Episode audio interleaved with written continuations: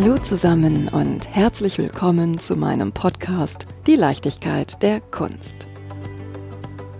Immer auf der Suche nach spannenden GesprächspartnerInnen, die euch und mir die Welt der Kunst entschlüsseln, reise ich quer durch Deutschland. Wenn du die Reisen von Die Leichtigkeit der Kunst unterstützen möchtest, dann freue ich mich sehr über deine Kulturpartnerschaft.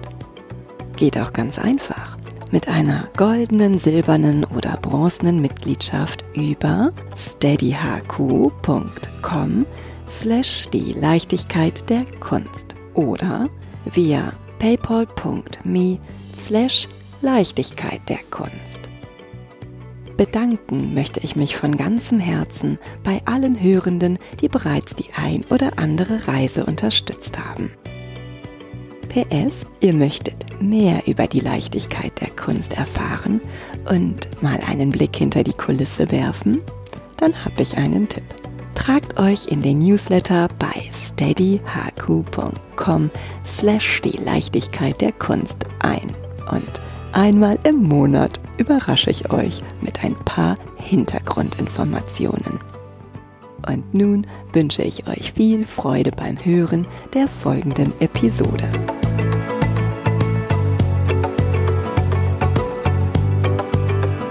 Mit dieser Folge betreten wir ein völlig neues Terrain, sozusagen eine neue Bühne. Und Bühne ist auch schon das richtige Stichwort. Von der bildenden Kunst schweifen wir ab zu der darstellenden Kunst. Genauer gesagt, besuchen wir die Münchner Kammerspiele. Und ganz ehrlich, in dem Bau von Max Littmann und Richard Riemerschmid sieht es so ganz und gar nicht nach Kammer aus, sondern eher nach einem wunderschönen, durch und durch detailverliebten Jugendstilhaus. Durch ein rundes Portal an der Maximilianstraße schreite ich ein, lasse mich von dem Interieur, besonders von dem opulenten Treppenaufgang verzaubern. Und so begeistert gelange ich zu den Brettern, die die Welt bedeuten. Medi Moratpur begleitet mich heute. Und zwar nicht als versteckter Souffleur, sondern als Autor, Dolmetscher und Dramaturg der Münchner Kammerspiele. Lieber Medi, erzähl mir doch erstmal was von dir. Wie bist du hier an das Haus gekommen? Dein Weg in die Kunst. Hallo. Ich glaube, ich kann gleich mit der Geschichte anfangen die ich immer wieder erzähle, wenn mir die Frage gestellt wird. 2013 war ein Text von mir hier zu sehen, und zwar im Rahmen der langen Nacht der neuen Dramatik, ich glaube es hieß so ich habe probiert, die ersten Texte zu schreiben und habe sie zu verschiedenen Ausschreibungen geschickt. Und irgendwann im Juli habe ich einen Anruf bekommen von der damaligen Chefdramaturgin des Hauses, Julia Lochte. Und sie hat mir gesagt, sie sind in der letzten Runde. Ihr Stück wird im Oktober hier im Rahmen dieses Abends aufgeführt. Und das war ein Riesending. Ich war hin und weg gerissen. Und zum ersten Mal sozusagen kam ich hierher im Oktober 2013. Äh, an diesem Abend wurde mein Text hier, man kann sagen, präsentiert, aninszeniert, sagt man manchmal. Genau, das ist der erste Berührungspunkt. Davor war ich eher als Autor immer wieder mal tätig. Ich habe hauptsächlich als Dolmetscher und Übersetzer gearbeitet. Ich habe in freien Theatergruppen gearbeitet, mit freien Theatergruppen versucht, äh, verschiedenes zu machen und habe auch kleine Texte geschrieben, habe aber auch als Theaterkritiker Texte über Theater geschrieben und irgendwann habe ich gedacht, okay, ich probiere das jetzt eben und dann hat's geklappt und dann war es die Kammerspiele. Ich habe in Leipzig verschiedene Fächer studiert. Ich habe angefangen mit äh, Hispanistik als Hauptfach, Magister und äh, Soziologie und Informatik habe äh, einiges noch dazwischen studiert, aber ich habe das Studium dann beendet und äh, natürlich hätte ich mir nie gedacht, dass ich irgendwann als Autor die Möglichkeit habe, in die Kammerspiele zu kommen, um mein eigenes Stück zu sehen. Das war großartig. Erzähl mir doch mal, was ist eigentlich ein Dramaturg genau? Genau, jetzt bin ich hier als Dramaturg an den Münchner Kammerspielen und als Autor, aber hauptsächlich als Dramaturg. Genau, im Theater gibt es ja verschiedene Abteilungen und eine von ihnen ist Dramaturgie, wo Dramaturginnen und Dramaturgen sitzen. Ich würde sagen, Dramaturginnen haben drei Hauptaufgabenbereiche. Einerseits sind sie zusammen mit der Intendanz verantwortlich für die Entwicklung des Spielplans, für die Auswahl der Künstlerinnen, die in diesem Haus arbeiten. Und ich würde sagen, das ist erstmal ein Bereich, wo sie hauptsächlich sich zusammen austauschen, um einen Spielplan zustande zu bringen. Der zweite wichtige Aufgabenbereich ist Produktionsdramaturgie. In dem Sinne bin ich als Dramaturg kritischer Beobachter Begleiter und Berater des Regie-Teams. Ich gehöre auch zum Regie-Team. Ich bin bei den Proben dabei. Ähm, nach den Proben spreche ich mit der Regisseurin, mit dem Bühnenbildner, wie auch immer, mit dem Team. Wir tauschen uns aus. Teilweise muss ich sogar Fassungen selber schreiben oder zusammen mit der Regie Fassungen schreiben. Das wäre für mich der zweite Aufgabenbereich. Der dritte es gibt mehrere, aber die wichtigsten und versuche ich jetzt zu benennen. Der dritte ist, eine Schnittstelle zu sein zwischen Produktion, Haus und Öffentlichkeit. Das heißt, ich bin wie äh, der Anwalt der Produktion.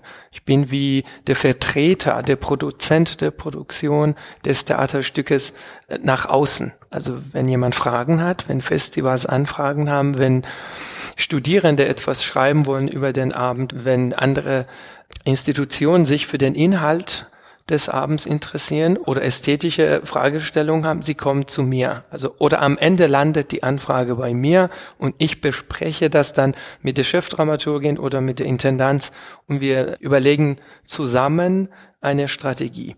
Ich beschreibe das manchmal so, DramaturgInnen sind wie, ja, es ist, die haben die Funktion des Architekten, vielleicht im Denkgebäude des Theaters, aber auch des Bäckers. Also muss man schon sehr konkrete Dinge machen. Wie kann ich mir das vorstellen? Du arbeitest als Dramaturg, du hast gerade die Aufgabenbereiche vorgestellt. Könnte ich jetzt hingehen mit einem Text, den an dich schicken, mit der Bitte, prüf doch mal, ob das ein Stück für die Kammerspiele ist? Selbstverständlich. Das wäre sozusagen im Rahmen des ersten Aufgabenbereiches möglich. Und da du ja selber auch als Autor tätig bist, schreibst du auch Stücke selber hier für die Münchner Kammerspiele? Bisher habe ich mich einerseits, sagen wir mal so, in die Prozesse und in die Inszenierung als Dramaturg mit hineingeschrieben und für eine Inszenierung habe ich Teile äh, geschrieben, aber wenig.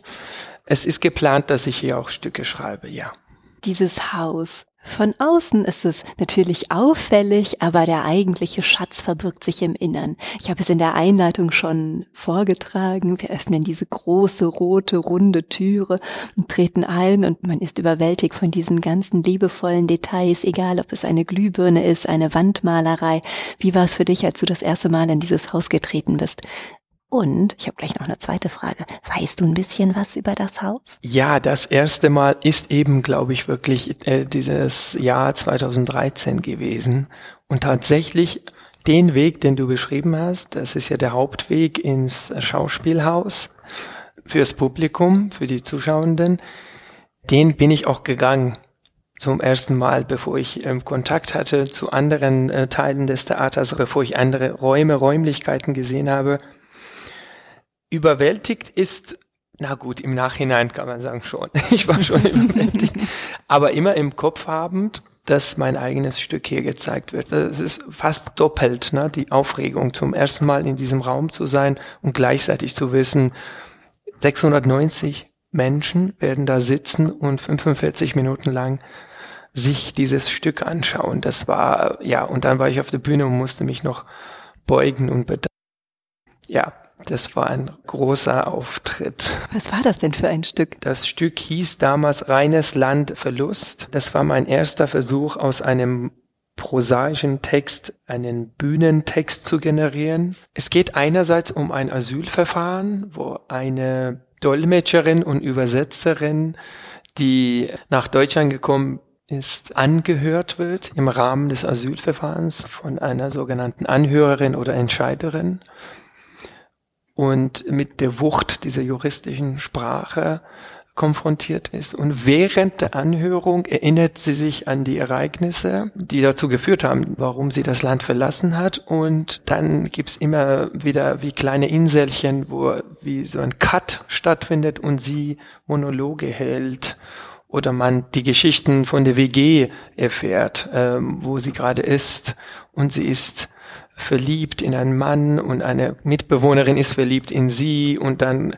sie ist dann auch irgendwann verliebt in diese Mitbewohnerin. Das ist wie eine verrückte Berliner WG-Geschichte und gleichzeitig als Untergrund diese politische Situation. Einerseits äh, in einer Anhörung zu sein permanent und dann hat sie auch ein bisschen andere Erinnerung, heftigere Erinnerung und genau, es war mein erster Versuch, ein sehr offener Text also in der Hinsicht, dass es kein richtiges Ende gab. Und auch formal, ich habe ein bisschen gespielt mit Lyrik und eben diese juristische Sprache und ja, und das Ergebnis war hier zu sehen. Und warum hat dich das Stück so begeistert? Das Stück mich begeistert. Mhm. Ich kann gar nicht sagen, dass mich das Stück begeistert hat, sondern der Akt an sich, dass dieser Text auf einmal beseelt wird und auf die Bühne kommt und durch Schauspielerinnen und Schauspieler gespielt wird. Da ist eine Magie drin. Das wird auch so bezeichnet. Die große Verwandlung.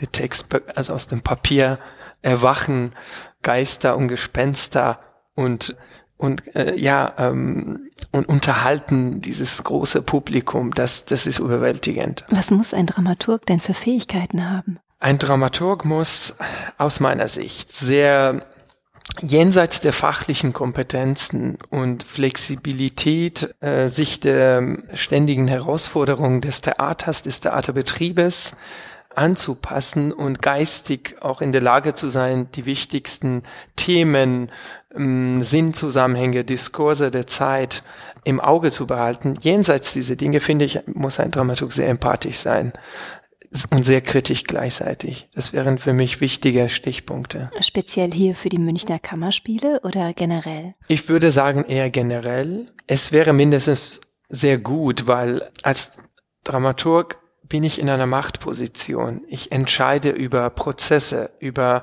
darüber, ob Menschen hier arbeiten dürfen oder nicht, ob Stücke aufgeführt werden oder nicht.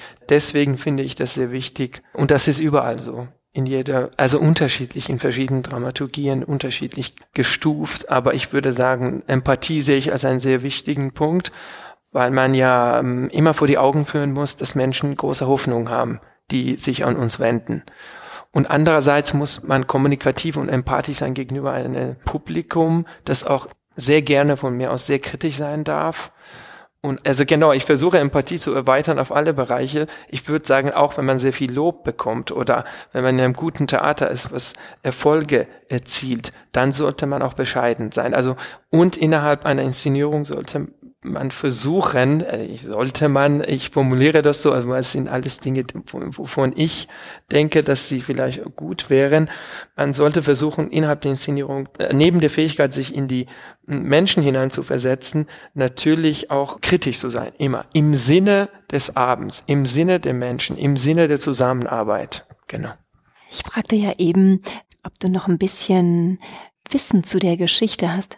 Ja, entschuldige, ich habe die Frage vergessen. Nein, ich habe einfach ganz frech die nächste Frage gestellt. Und das ist äh, mir auch so spannend, dir zuzuhören. Ich würde gerne noch ein bisschen was zu der Geschichte des Hauses wissen. Ich weiß punktuell Dinge über die Geschichte des Hauses. Ich weiß, dass das Haus 1911 gegründet wurde aus dem sogenannten Lustspielhaus ist Kammerspiele entstanden. Der Eugen Robert, ein ungarisch-deutscher Theaterleiter und äh, Theaterdirektor hat dieses Haus, diese die Kammerspiele in der Augustenstraße mitgegründet, zusammen mit anderen. Ich weiß, dass irgendwann auch eine wichtige Figur noch dazugekommen ist. Otto Falkenberg, so um 1915 herum, er ist ja der Namensgeber für diese Straße und für diese Schule hier, für die Schauspielschule, die eingegliedert ist oder angegliedert ist an die Kammerspiele. Otto Falkenberg und die anderen Theaterdirektoren damals haben ein sehr kritisches und politisches Theater gemacht. Oder ich würde sagen, vielleicht nicht sehr politisch, aber auf jeden Fall waren sie ein kritisches Theater.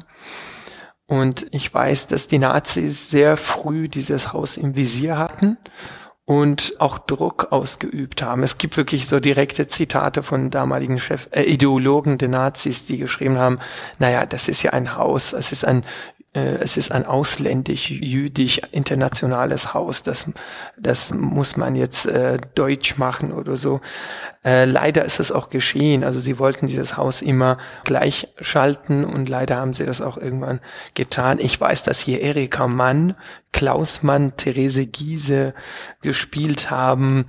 Sie haben dann später 33 mit äh, Markus Henning, mit dem äh, Musiker, die Pfeffermühle gegründet, das Kabarett. Ich glaube, es war auch hier irgendwo in der Nähe und mussten aber irgendwann ins Exil gehen. Hier wurden Texte aufgeführt und uraufgeführt von Brecht, von Arnold Bronnen, von Wedekind, nach dem Krieg dann von äh, Franz Xaver Krötz, von Marie-Louise Fleißer. Hier haben große Regisseure, bekannte Regisseure wie Peter Stein inszeniert, Dieter Dorn und so weiter und so weiter. Ich werde nicht jetzt allen gerecht. Es gibt natürlich viel, viel, viel mehr zu erzählen. Peter Weiß Stücke wurden hier aufgeführt.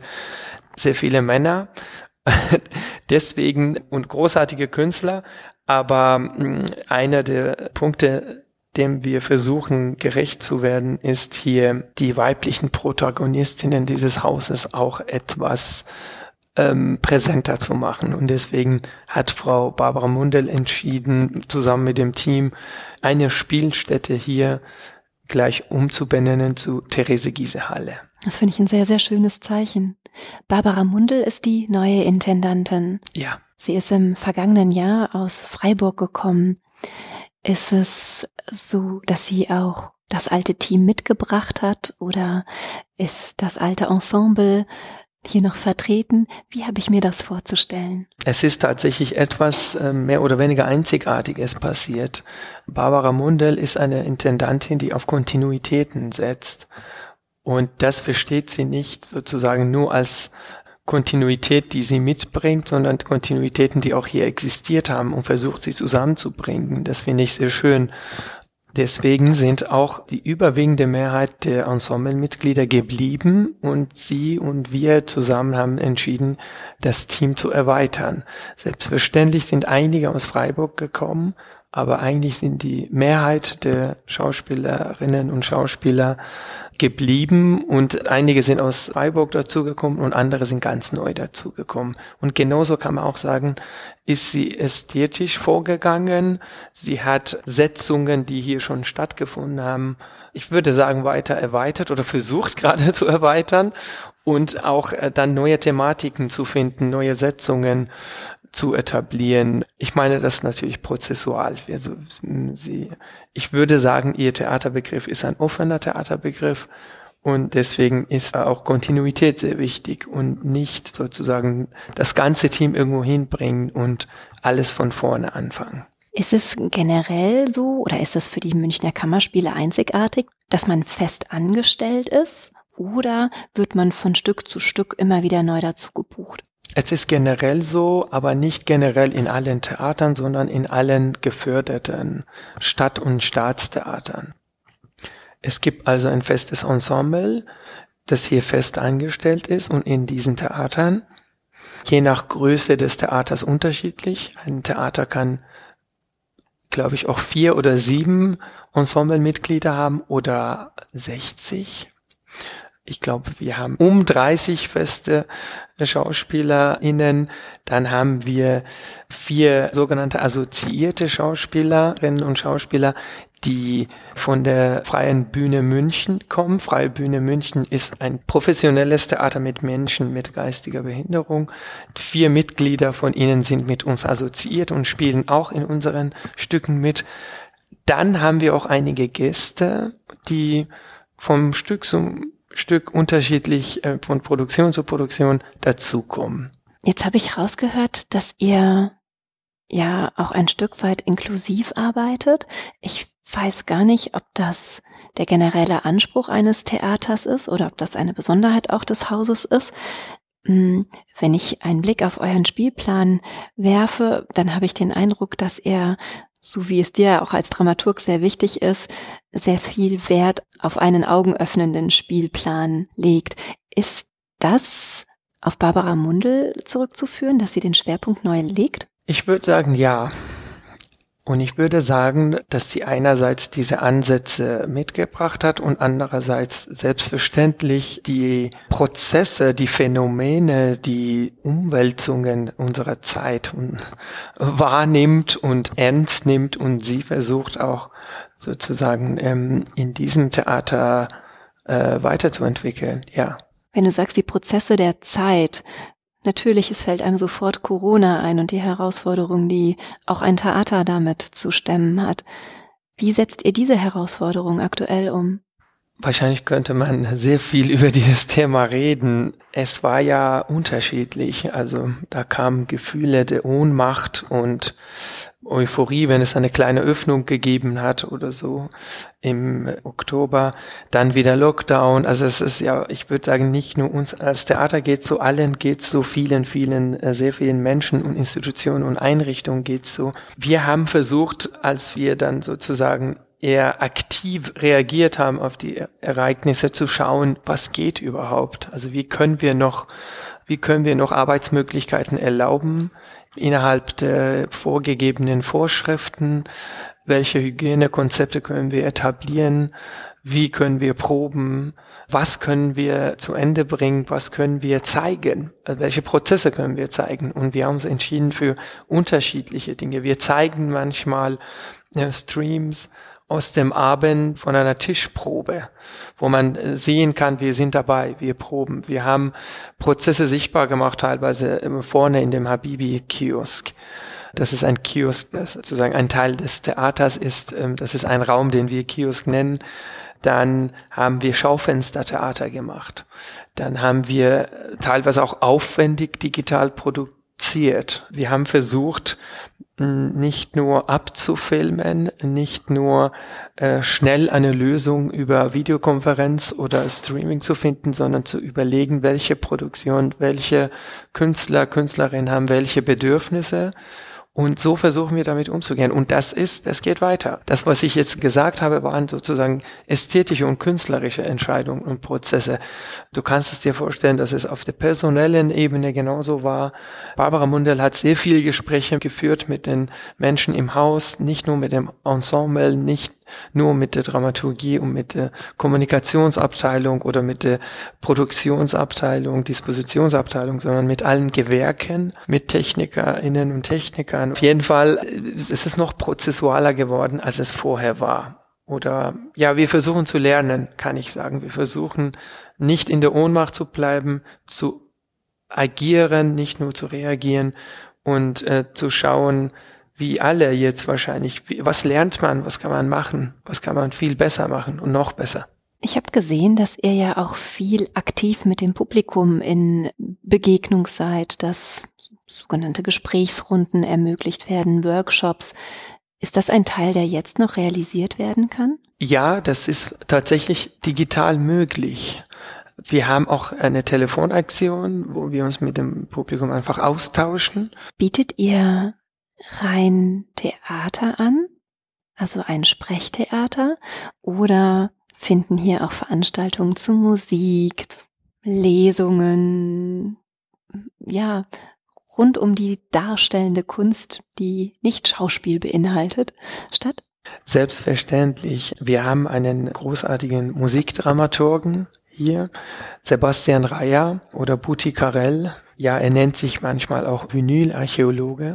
Was ist denn das? Das habe ich mich auch gefragt und ihn noch nicht gefragt, aber wenn ich beobachte, was er alles macht, verstehe ich das. Er hat tatsächlich eine große Sammlung von Schallplatten aus dem Iran, also aus dem damaligen Persien, aus den 60ern, 70ern, aus der Türkei, Originale aus Rumänien, aus dem Balkangebiet. Er hat einfach gesammelt und gesammelt und gesammelt und hat sich auch mit sehr vielen Künstlern, Künstlerinnen, Musikern aus diesen Ländern in Verbindung gesetzt. Er hat sie kontaktiert und ja, ähm, er versucht hier sehr viele Musikprogramme zu etablieren. Etwas, äh, auch manchmal auch ein bisschen ungewöhnliche Musikabende. Ungewöhnlich in dem Sinne, dass es nicht nur unbedingt im Rahmen eines Konzertes oder einer musikalischen Lesung stattfindet, sondern er hat das mindestens vor, auch die Grenzen zwischen Schauspiel und Musik ein bisschen zu erörtern und vielleicht Abende hier stattfinden lassen, die partizipativer sind, die vielleicht über die Nacht hinausgehen, in der Nacht stattfinden, bis früh morgens oder so. Die Grenze zwischen darstellender und bildender Kunst ist eher seit einiger Zeit immer fließender geworden. In vielen Theatern, viele Künstler und Künstlerinnen arbeiten so. Und auch wir arbeiten so, wir haben hier Installationen im Haus, wir arbeiten mit vielen Künstlern, die an der Schnittstelle arbeiten und werden auch einige Installationen im Haus haben, die teilweise begehbar sind. Weißt du, was mich mal interessieren würde? Es heißt Münchner Kammerspiele. Unter Kammerspiele, da denke ich erstmal an eine kleine Kammer und nicht an ein großes Theater. Bei Münchner Kammerspiele unterstelle ich einfach mal einen gewissen Lokalpatriotismus, dass hauptsächlich Stücke mit einem Bezug zu München gespielt werden. Bin ich da auf dem Holzweg oder liege ich richtig? Ähm, die Frage kann ich nicht mit Ja und Nein direkt beantworten. Nein. Ähm, genau.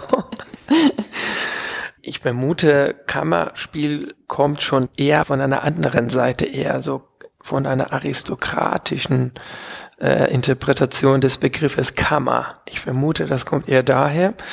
Du weißt ja wahrscheinlich, dass man Kammerspiel, dass man so im Filmbereich auch vom Kammerspiel redet oder von Kammermusik manchmal im Musikbereich. Ursprünglich heißt das, glaube ich, ja, ein Raum, in dem dialogartige Theaterstücke stattfinden, in einem engen, intimen Raum und so Wahrscheinlich geht es da um naturalistische Theaterstücke oder sehr äh, gefühlsintensive Theaterabende. Genau, also das sind die zwei Dinge, die ich damit verbinde. Aber es ist sehr interessant. Kammer.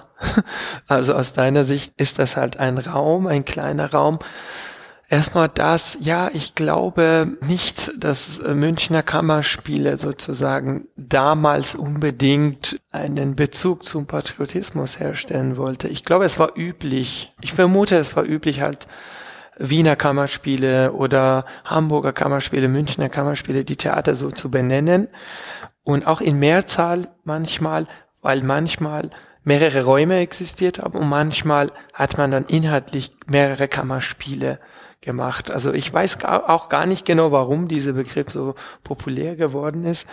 Aber zu der anderen Teil der Frage kann ich sagen, selbstverständlich beschäftigen wir uns mit der Stadt. Ich würde sagen, das Theater beschäftigt sich oder das Theater hat Interesse an dem Menschen an sich, an sozialen Beziehungen dieses Menschen äh, zu anderen Menschen hat Interesse an der Stadt, an dem Ort, wo diese Menschen sind und hat Interesse an der Welt. Also es war jetzt sehr groß beschrieben. Und wenn wir uns mit der Stadt beschäftigen, und wir beschäftigen uns hier sehr intensiv mit der Stadt, wir haben eine Reihe What is the City, die besteht aus mehreren Formaten. Es gibt Gesprächsformate, es gibt eine digitale Akademie, es gibt diskursive Formate, die stattfinden, Vorträge, es gibt Plakataktionen in der Stadt.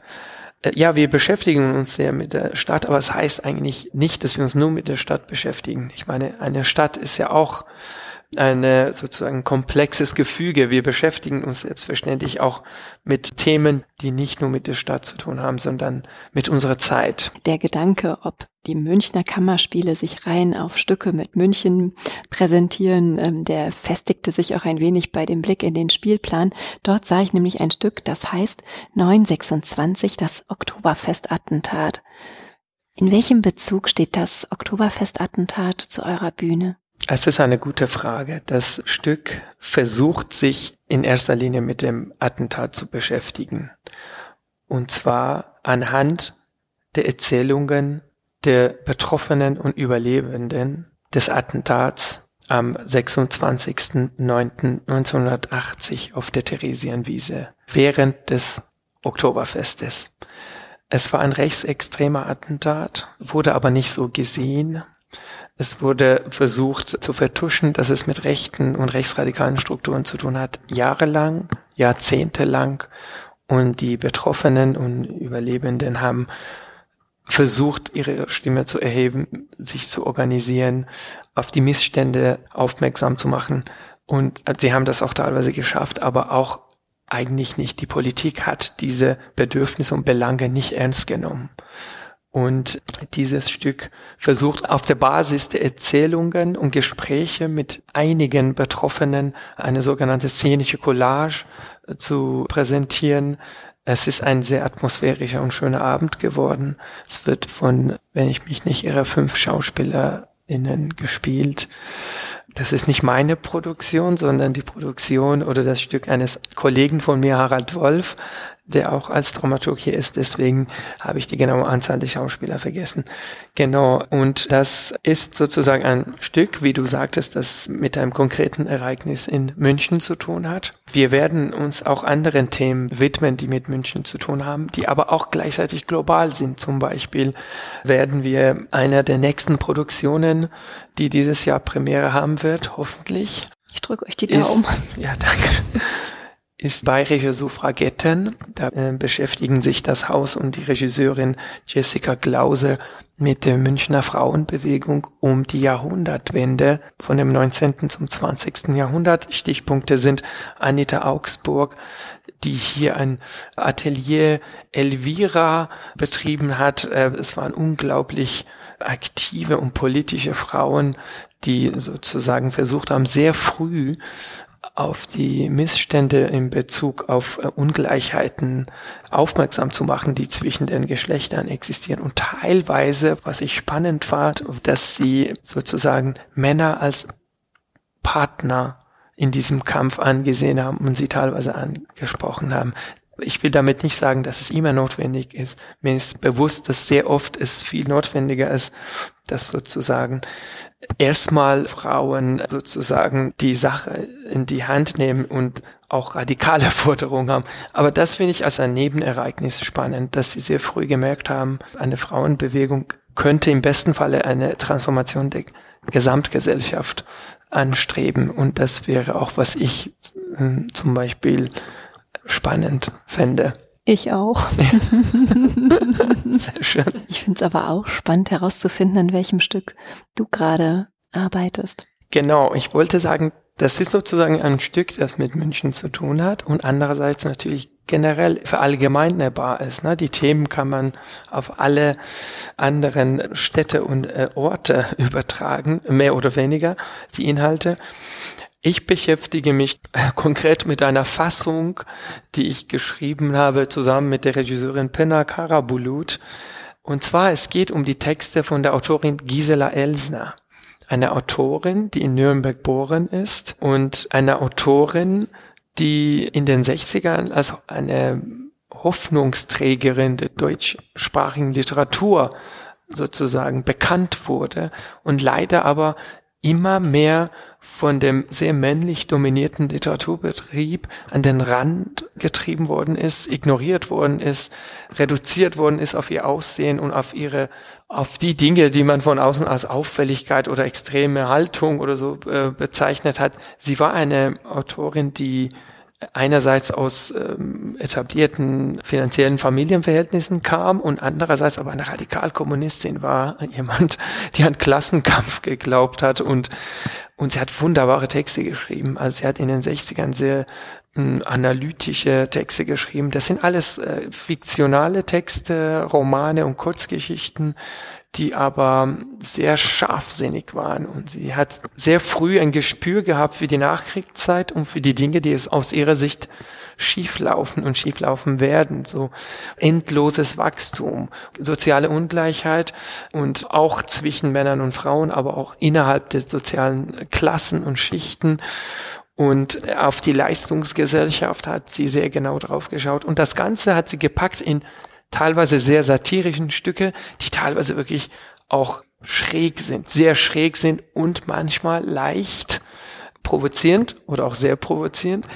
Aus ihren Romanen und Kurzgeschichten und aus zwei, drei Essays von ihr, genau, sie hat auch leider einen traurigen Münchenbezug. Sie hat hier lange gelebt, hat sich aber Anfang 90er Jahre hier leider das Leben genommen. Weißt du aus welchem Grund? Ich glaube, mm, sie, ich weiß nicht, kennst du den Film Die Unberührbare von Oskar Röhler? Leider 1900 äh, oder 2000 ist der Film erschienen. Hannelore Elsner da hat mitgespielt. Ähm, das ist ein Zufall. Sie sind nicht verwandt. Also Hannelore Elsner und Gisela Elsner. In diesem Film versucht Oskar Röhler die letzten Jahre des Lebens ihrer, äh, seiner Mutter darzustellen, aus seiner Sicht, das ist sehr subjektiv aus seiner Sicht, trotzdem glaube ich, dass ein sehr schöner Film geworden ist. Sie war enttäuscht, dass sozusagen äh, aus der Idee des Kommunismus und des Sozialismus nichts geworden ist. Also sie war eine scharfe Kritikerin des Systems in der DDR muss man sagen. Sie war eine Antikapitalistin, aber auch eine scharfe Kritikerin der DDR, hat sich mit DKP angelegt und war auch Mitglied, aber hat sich mit denen auch angelegt, wurde eigentlich von allen Seiten leider gehasst, weil sie sehr direkt war und sehr radikal gesagt hat, was sie gedacht hat. Und ich glaube, es war eine große Enttäuschung für sie. Sie wurde auch, wie gesagt, vom Betrieb einfach systematisch verraten, an den Rand getrieben von ihrem eigenen Verlag damals teilweise. Und inklusive, glaube ich, einer Diagnose, die sie bekommen hat, war das, glaube ich, das Ganze für sie irgendwann nicht erträglich und sie hat sich in einer Nervenklinik vom Gebäude runtergeschmissen. Wie tragisch. Wenn du ihre, ihre Ansichten liest aus den 60er Jahren und du siehst, wie sich ihr Leben weiterentwickelt hat, wir sind jetzt im Jahr 2021, einiges läuft auch immer noch nicht gerade. Was gibt dir das für ein Gefühl? Ja, eine sehr gute Frage. Ich hoffe. Ja, sehr, sehr. Mm, es ist nicht unbedingt ein Gefühl der Ohnmacht. Es ist ein ambivalentes Gefühl. Ähm, ich glaube, sie hat sich mit Hierarchien und Machtstrukturen und unmenschlichen politischen Verhältnissen auseinandergesetzt. Und ähm, es führt jetzt so weit, ich will jetzt nicht so viel über sie und ihre Texte erzählen, die jetzt mit uns zu tun haben, zu tun haben könnten, aber man könnte sagen, mit sehr vielen Themen beschäftigen wir uns immer noch. Unendliches Wachstum und Leistungsgesellschaften und immer den Menschen aus dem Blick verlieren und den Menschen als Humankapital und verdinglich äh, anzuschauen. Ich glaube, das hat sie sehr früh gespürt und ähm, hat dagegen gekämpft, andere soziale Ungleichheiten. Ich glaube, das Gefühl ist eher, ja, okay, einiges hat sich verbessert, aber es ist, wie wir sehen und spüren zurzeit, es läuft sehr viel schief. Wir, wir, und was heißt jetzt wir? Es ist immer schwierig zu sagen wir. Ich meine, vielleicht wir als Gesellschaft, auch wenn wir sehr unterschiedlich und äh, divers sind, merken ja jetzt, dass ein paar Dinge, einige Dinge nicht so ganz gut laufen. Und deswegen habe ich einerseits, ja, einerseits finde ich das äh, traurig und andererseits gibt es mir Hoffnung, dass äh, unglaublich viele Menschen sich Gedanken darüber machen, ob das System, in dem wir leben, leben und lieben, mhm. so funktionieren kann, ob das uns nicht alle in den Abgrund führt irgendwann. Also auch wenn nicht uns, sondern andere Menschen, die weniger Privilegien haben. Ich habe den Eindruck, dass was du mir jetzt über die Münchner Kammerspiele erzählt hast, was du mir über die Menschen, die hier arbeiten, über die Ziele, über die Absichten erzählt hast, dass ihr hier ein, eine kleine Insel seid, eine kleine Oase seid, in der genau dieses Zeichen gesetzt wird für mehr Miteinander, für, für Einstellungen, die offen sind. Du sprachst ja eben auch an, dass Barbara Mundel ein offenes Theater führt, dass hierarchische Strukturen vielleicht aufgebrochen werden und ja, dass man die Gesellschaft zum Nachdenken anregt für ein, für ein gutes Miteinander. Medi, ich bin dir sehr, sehr dankbar, dass wir uns so intensiv über deine wunderbare Wirkungsstätte austauschen konnten. Bevor ich mich komplett verabschiede, wollte ich dich fragen, ich habe über meinen Instagram-Account ein paar Fragen oder ich habe meine Abonnenten über meinen Instagram-Account aufgefordert, Fragen stellen zu dürfen. Wir können die ja einfach einmal durchgehen und wenn du antworten möchtest, dann freue ich mich. Die erste Frage war, was ist eigentlich ein Reigen? Ich werde versuchen, einige zu beantworten. Darf ich dir irgendwann eine Frage stellen? Ja, klar. Okay. Okay, die habe ich mir überlegt und wieder vergessen. Dann fangen wir mal an. Was ist eigentlich ein Reigen? Nicht, dass ich ein Spezialist wäre dafür, aber ist das nicht dieser Ringeltanz oder es ist ein Ringel, Tanz. Ringel, Ringel, Reigen. Ringel, Ringel, Reigen. Ein Rund, also so ein Gruppentanz, Kreistanz, glaube ah, ich. Okay, ich weiß ja, es gibt auch ein Theaterstück von Arthur Schnitzler, das so heißt, glaube okay. ich. Die nächste Frage. Sind die Münchner Kammerspiele ein Sprungbrett für Schauspieler, Autoren, Dramaturgen und Intendanten? Im besten Falle ja. Selbstverständlich. Welche berühmten Intendanten und Schauspieler haben für die Münchner Kammerspiele gearbeitet? Berühmte Intendanten neben Barbara Mundell. Selbstverständlich. war, waren hier, Matthias Lilienthal war hier, äh, Frank Baumbauer, Johann Simons, Dieter Dorn. Das wären die Intendanten, Intendantinnen, die ich nennen kann. Schauspieler, bekannte Schauspieler der letzten Jahre, Sandra Hüller, Therese Giese äh, hat hier gespielt. Jetzt spielen äh, hier sehr viele gute und bekannte Schauspielerinnen und Schauspieler. Wipke Puls, Annette Paulmann, Walter Hess und Stefan Merki gehören vielleicht zu den Ältesten, äh, im Sinne von, dass sie sehr, seit langer Zeit hier arbeiten. Sind es Schauspieler, die rein auf der Bühne zu finden sind oder vielleicht auch im Fernsehen? Ja, ich glaube, Wipke Puls spielt immer wieder im Fernsehen, Annette Paulmann auch, Stefan Merki auch. Ja, ich glaube, die meisten Schauspieler arbeiten auch sehr gerne im Fernsehen. Geht ihr auf Tour? Ja, ich glaube aber, dass wir vorhaben, das Verhältnis von auf Tour gehen und Ressourcen auf Reisen ein bisschen zu überdenken. Wie lange ist eine Produktionszeit? Zwischen sechs bis acht Wochen nimmt man sich Zeit für die Herstellung eines Theaters. In der Regel. In der Regel ist nicht ausgeschlossen, dass man in vier Wochen was produzieren kann, auch nicht in zwölf Wochen. Ich habe gedacht, es dauert ein Jahr. Ach so, wir sprechen jetzt von der Produktionszeit als es geht los mit Proben und es kommt was raus. Wenn man die Vorrecherche, Vorarbeit, die Gespräche dazu nimmt, kann ein Jahr stimmen. Aber ich hätte auch gedacht, für die Proben nimmt man sich locker ein Jahr Zeit. Ich staune, dass das so schnell geht. Das sind professionelle Menschen, deswegen geht das schnell. Und im besten Falle sehr gut vorbereitet, deswegen geht das so schnell. Hut ab vor der Leistung. Hm. Gibt es Angebote für Kinder und Jugendliche? Die Münchner Kammerspiele ist eine Institution, die verwandt ist mit, was heißt verwandt? Das ist eine Einrichtung zusammen mit Otto Falkenberg Schule. Es ist eine Schauspiel- und Regieschule und mit der Schauburg. Und man kann sagen, Kinder- und Jugendtheater findet hauptsächlich in der Schauburg statt.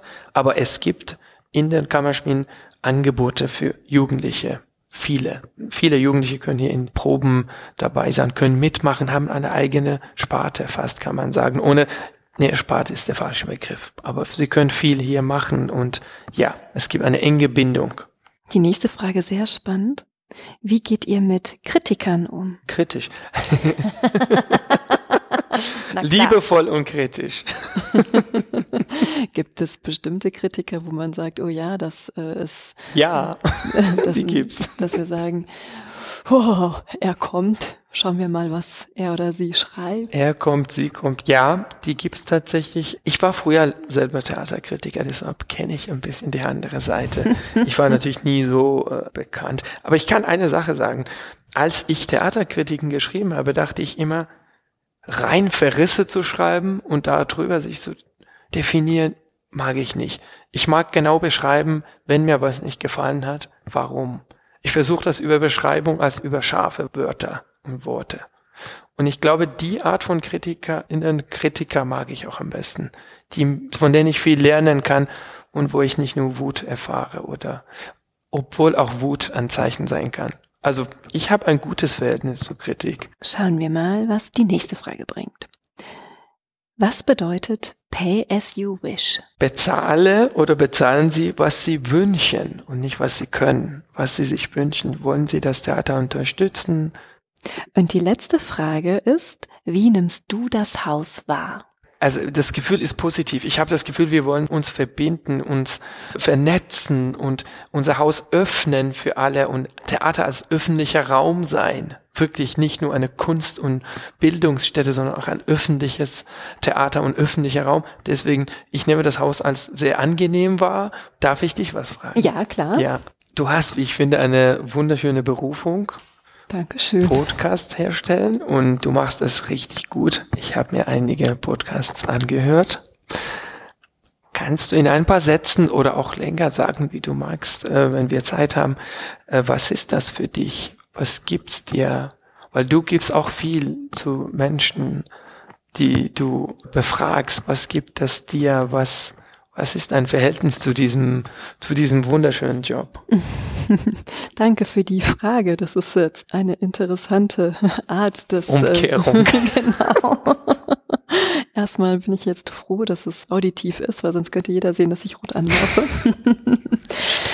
also, der Podcast gibt mir ein Gefühl von Freiheit.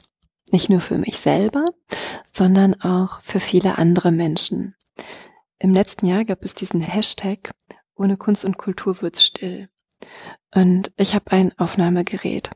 Und ich habe gedacht, vielleicht kann man dem ja etwas entgegensetzen. Ich zum Beispiel mit meinem Aufnahmegerät. Menschen, die gerade aufgrund der Situation gezwungen sind zu schweigen, nicht laut sein zu können, nicht ihrer Berufung zu folgen, eine Stimme zu geben. Wieder in ihre Freiheit, in, in ihr Tun einzutauchen und andere daran teilhaben zu lassen. Ich finde, Kunst und Kultur gehört raus, gehört ausgesprochen.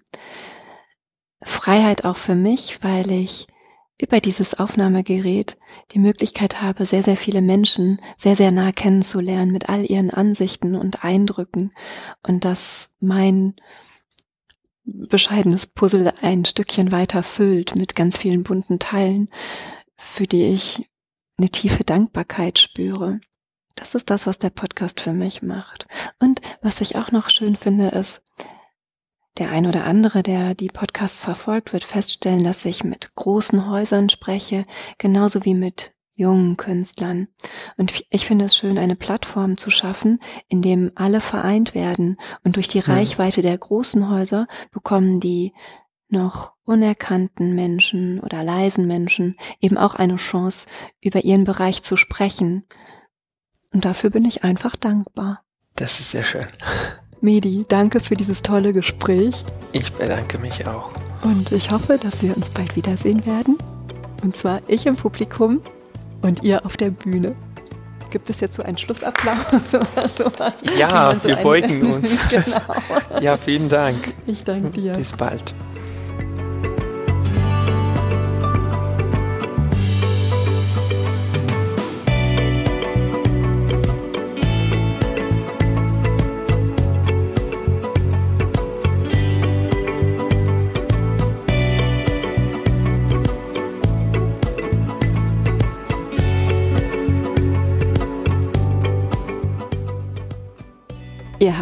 Fragen, Anmerkungen und Feedback?